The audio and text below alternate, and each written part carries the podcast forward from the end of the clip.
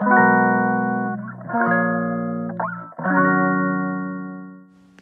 い皆さんこんにちは。本日で32回目の放送となります。えっ、と本日はですね Apple Watch のボイスメモを使ってスタイフ配信ができるのかどうか試してみたという、え話題でお話ししたいと思います。えーと、実際今私ですね Apple Watch を、えー、腕につけた状態で、えーと、Apple Watch のボイスメモっていうね機能を使って、えーと音声を録音しているところですでこの電池持ちとかねどれぐらい電池消耗するかとか音声はどうかとか、まあ、質とかあのっていうのをちょっと検証してみたいなと思って、えー、とちょっとやってみました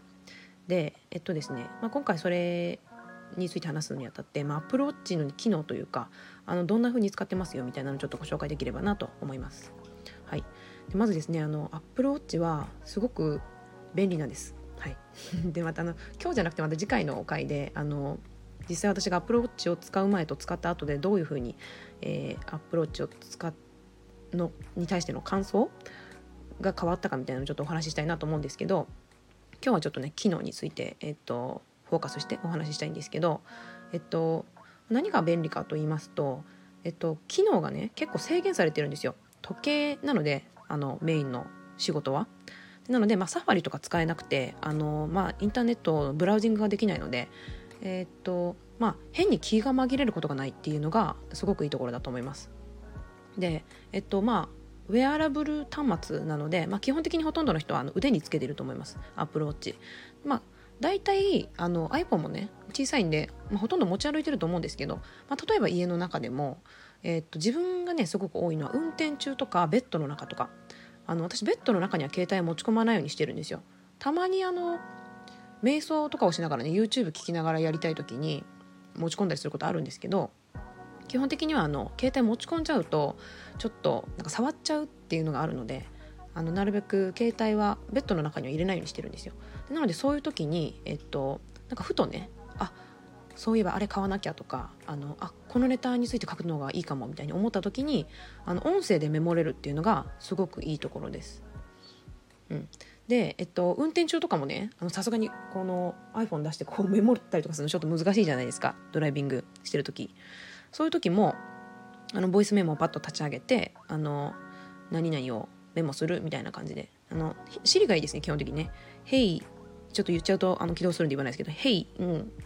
あのボイスメモ立ち上げボイスメモとかいうふうに言うとあの何あのボイスメモのこの起動されて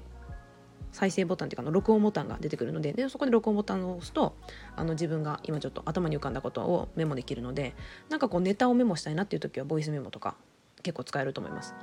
で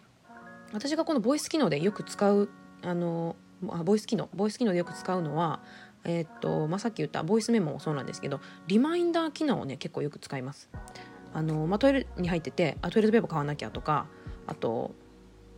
まあ、キッチンとかでねなんか料理してる時とかなんか作ってる時あ調味料がもうないから何に買わなきゃとかって結構あるじゃないですかでそういう時になんかいちいち携帯開いてリマインダー入れるのちょっと面倒くさいですよね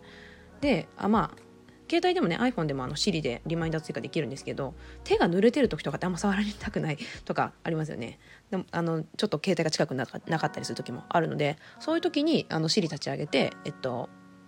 リマインダーの買うものリストに追加みたいな感じで言うと、えっと、何を、えっと、リマインドしますか？みたいに聞いてくれるのでトイレットペーパーとかで言うと自分が、えっと、リマインダーの中にフォルダを作っておくんですけど自分の場合、えっとまあ、買うものとか、えっと、例えば、ね、発信ネタとか感じであのリマインダーを作っといてでそのリマインダーに、えっと、追加みたいな感じで言うとあの後で言った内容がリマインダーに追加されるので、えっと、買い物に行った時に効率よく買い物ができるっていう、えっと、メリットがあります。はいでえっとネタとかもですねなんか発信したいネタもあの運転してる時とかね特に眠る時なんてちょっとちょうどリラックス状態に入ろうとしてる時なんでなんかアハ体験なのかな？アハあののひらめきがなんか起こりやすいのか分かんないんですけど結構ぼんやり考えてる時にあのネタが思い浮かびやすいんですよ。でそういう時にこそこのボイスメモを使ってメモるとすごくね無駄なくあのぼんやりあの考えてる？まだそのネタとして詰められてない段階のちっちゃいネタっていうかそういうのも拾っていけるのでなんかそういうのをかき集めることによってなんかあのゼロからネタ探して結構大変じゃないですか。だけどそういうちっちゃいのをかき集めておくことによって結構そのネタを考える時間短縮節約にもなるのでこれはあのそういう情報発信してる人こそ是非使ってほしい機能だなと思います。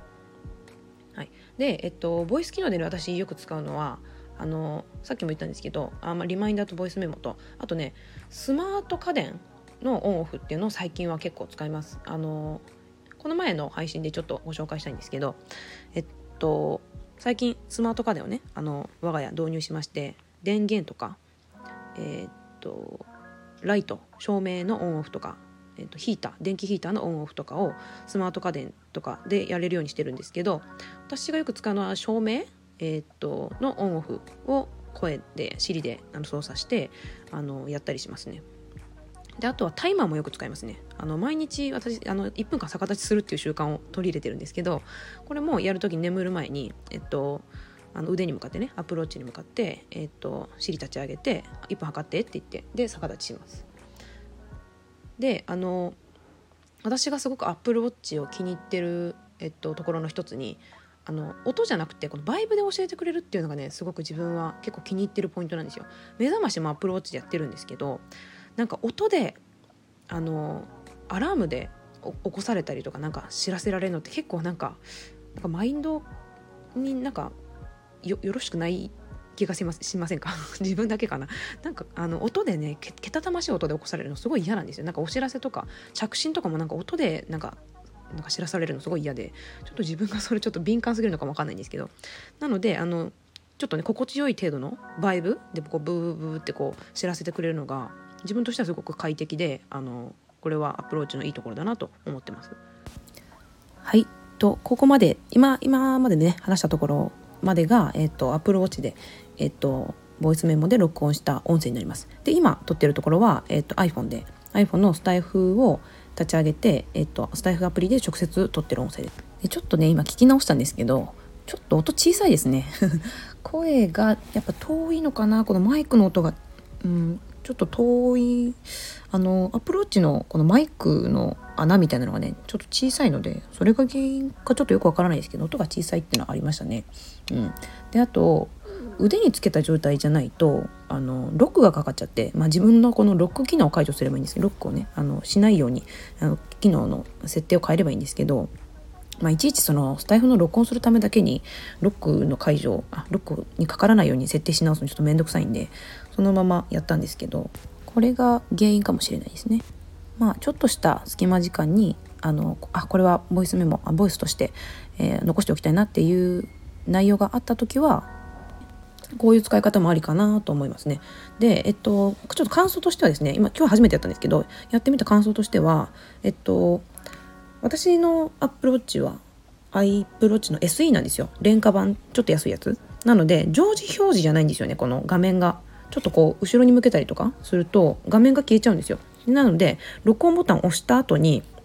今何分話したかっていうのがちょっとこう持ち上げていちいち確認しないと分かんないっていうのがちょっとデメリットかなと思いました。このスタイフのアプリ立ち上げて画面見てる分には今何分ってあの見えるじゃないですかこのカウントダウン見ながらできるのでああの 10, 分以内に終わらせようとか思ってたらなるべくこの時間内でとかちょっと巻きで話したりゆっくり話したりとかでできるんですけどちょっとそれがやりにくいのがちょっとデメリットかなと思いました。でえっとなんか考え事してたりとかする時とかまたなんか邪魔が入っちゃった時とかって音声切るじゃないですか。で音声切ってスタイフの場合はあのまた再開したかったらまたその同じところから、えっと、録音ボタンを収録ボタンを押すとあの続きから引き続き一つのファイル内であの録音できるんですけどあのこのボイスメモの場合一つずつ切れちゃうんですよね。あのなんか一時停止ボタンがないって感じ。停止ボタンで切れちゃうのであの一回あの区切区切ろうと思って一回停止ボタンを押すともう一つのファイルが出来上がっちゃうのでちょっとアップする時にねあの2つ3つに分かれちゃったりとかすごい面倒くさいのかなと思いました。ファイルを23個上げたりとかしなきゃいけないので。ちなみにさっきのファイルはね2つのファイルに分かれてて、えっと、2個分のファイルがつながってます。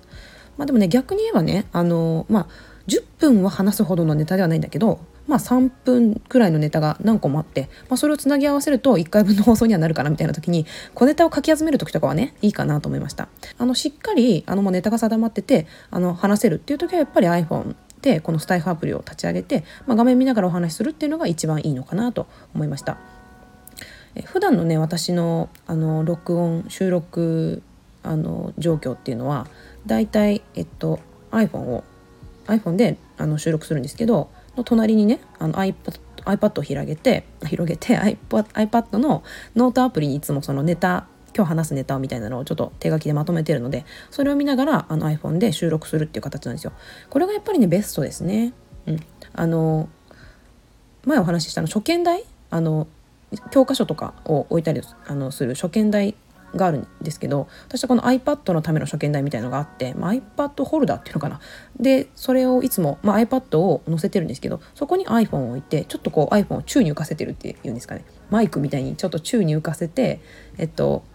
話してるので、まあ、ちょっと声にも近いあ顔と近いんで声もこっちの方が聞きやすいのかなと思ってこうやってやってます。でアプローチで、えっと、録音しようとすると自分の腕をねずっとこの顔の前にするとかしなきゃいけないので一回の運転中にその普通に運転した状態であの録音してみたらすごいやっぱ声遠くなっちゃったのでとあとやっぱりあの運転してる時の音外部の音が結構入っちゃうのでまあボイスメモとかを取る時はなるべくこの顔に近づけた方がやっぱり声はクリアに入るんでその点はですねやっぱりちょっと腕も疲れるしずっとこう顔の前にやつはね疲れるしまあ常時使う方法ではないけどあの、まあ、たまにねこういう風に使えるっていうのはいいのかなと思いました。はいまあ、もしねアプローチあの持ってる方で音声配信をしているっていう方は参考になればいいなと思ってご紹介しました。これ入れ方なんですけど、うんと一回ねボイスメモのあのアプリからあのフォルあのファイルに移動させないとあの外部外部音源として取り入れられないんですよ。なのであの最初にボイスメモを取った後に共有あのメニューのとこかね共有っていうボタンを押してもらってファイルに保存って言ってまああのファイルに名前かなんかつけてもらってファイルに保存してでその後ですねスタイフを立ち上げてあの収録ボタンから、え左下の外部音源っていうところを押してファイルを選択することでえっとえっとボイスメモで取った音声を入れることができます。1回ねファイル選択するとあの次からえっとあ 2, 2個目3個目ってあの入力外部から取り込む時に同じファイルが開かれた状態なのでまああの23個ねファイルが切れちゃっててもまず引き続き入れられることができるのでそこはまあ楽だと思います。明日はい、今日は、えーと、この辺で終わりたいと思います。またね明日アプルウォッチについてのちょっと私が愛用している 理由とかをねあのお話ししたいなと思います。はい、えー、今日はこれそれではこの辺でではまた。